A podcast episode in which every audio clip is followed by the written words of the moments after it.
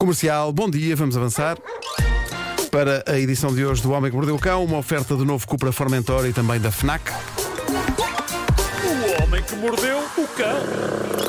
Título deste episódio, ó Carlos, entre nesse avião com cuidado para não pisar cocó, mas não come essas batatas, que elas são, elas são do Akiko.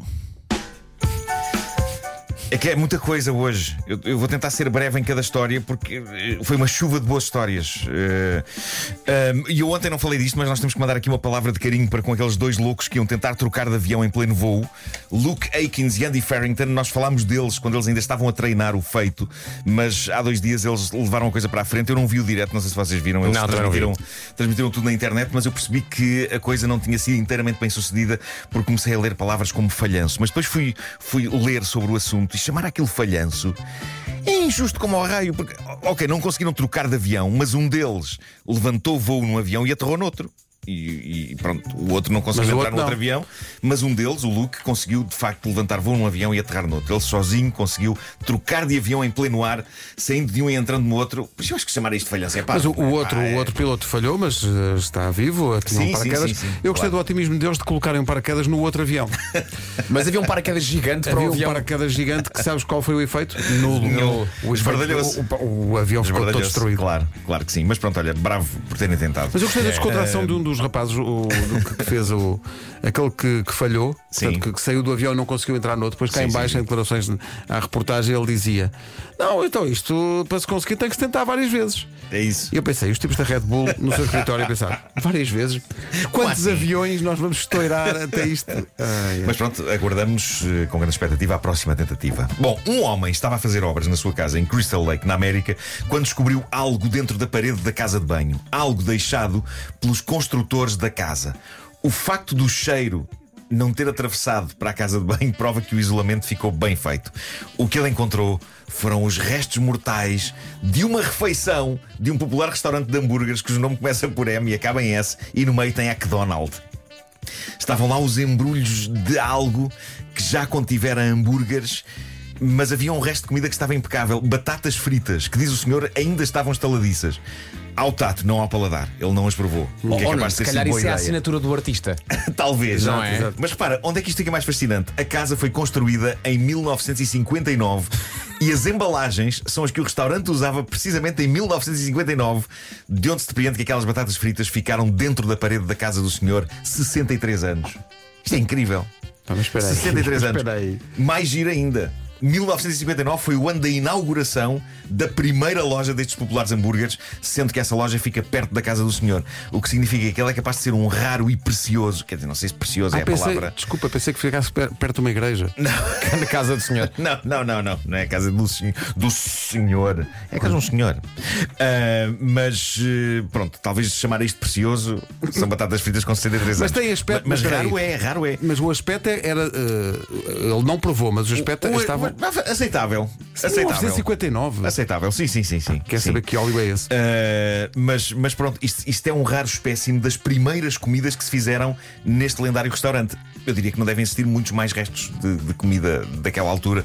O senhor contou este achado no Reddit, mostrou as fotografias das batatas fritas e agora há pessoas a desafiá-lo para provar uma das batatas. Uh, eu não metia nisso. Façam um testamento Não antes. metia nisso. Pois. Ainda assim, para as pessoas que dizem que agora as coisas uh, duram imenso porque têm imensos conservantes, epá, vejam-se estas batatas. Em 1959, eu creio que a indústria do conservante ainda não estava assim tão desenvolvida e as batatas parece que estão crocantes. 63 anos depois. Agora a questão é: onde é que se arruma aquilo? Aquilo é uma relíquia do passado, não é? Não devia ir para um museu? Se é para o lixo. Era essa a palavra que me estava a ocorrer, sabes? São Onde é que se mete batatas aquilo? fritas. No lixo. São batatas fritas com 63 anos. De qualquer maneira, se ouvintes quiserem ten- tentar esta técnica de conservação, façam, portanto, um buraco na parede da cozinha. E metam lá uma refeição É. inteira. E depois, depois logo se vê. E depois Logo se tapem com, o- pá, sei lá, com um O que houver. É isso. Agora, o maravilhoso mundo dos sinais de alarme no início de uma relação. Aquilo a que os anglo-saxónicos chamam red flags. Uma mãe separada chamada Charlotte foi ao site Mumsnet falar sobre a razão pela qual um encontro que estava a correr tão bem acabou por se estragar. E o que estragou foi um pequeno detalhe no telemóvel do tipo com quem ela foi num primeiro date. Ela conheceu o rapaz na app de encontros Bumble. A conversa correu bem. Eles acabaram então por combinar uma primeira saída na passada sexta-feira à noite. Tudo correu incrivelmente, grande química entre eles, o jantar foi ótimo. Diz ela, tudo correu mesmo muito bem até ao fim do encontro, quando ele me estava a mostrar uma coisa no WhatsApp, onde nós costumávamos conversar depois de fazermos match. Foi aí que percebi que ele tinha guardado o meu nome nos contactos, não como Charlotte, mas como Charles. Traduzindo isto para português, imagina, ela chama-se Carlota e ele pôs nos contactos no telemóvel Carlos.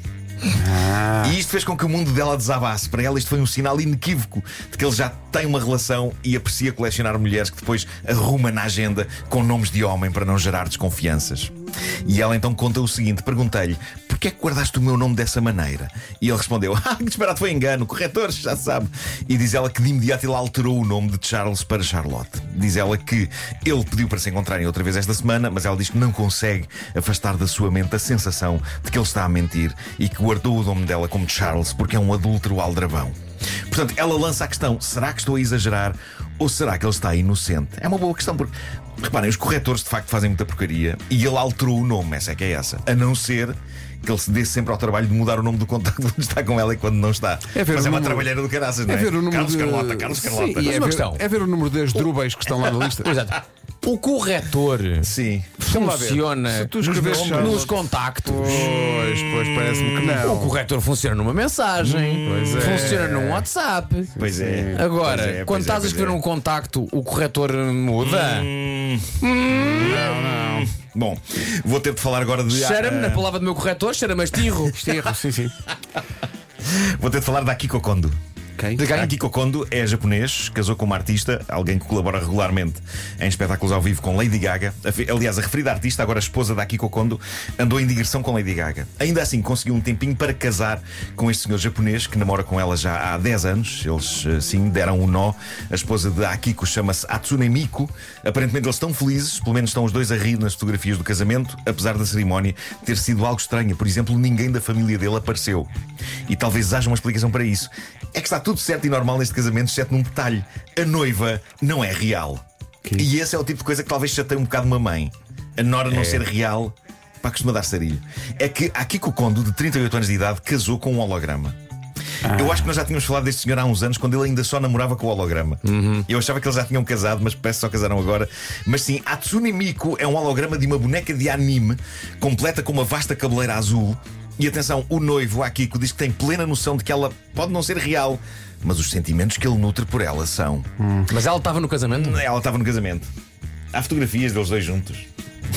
Bom, Não vamos julgar. O que é preciso que uma pessoa seja feliz? Parece que o Akiko é feliz. Não vamos ele, julgar. ele é fictossexual. se calhar vamos julgar. Ele é fi- Se calhar vamos julgar. Se calhar vamos. Se calhar vamos julgar. E até digo mais. Eu julgo que se trata de um chalupa. Chalupa. Ele é Não fictossexual. vamos julgar. Fictossexual. Esta palavra existe, eu não fazia ideia. Sabem, sabem o que é um fictossexual? Não, o que é que é um É fitossexual? uma pessoa que não se sente atraída por pessoas reais, mas que nutre sentimentos como amor e desejo por personagens de ficção. Daí Ah. ficto, ficto, fictossexual. pois, E parece que há cada vez Ficto. mais pessoas com esta tendência no mundo. As pessoas estão muito sozinhas.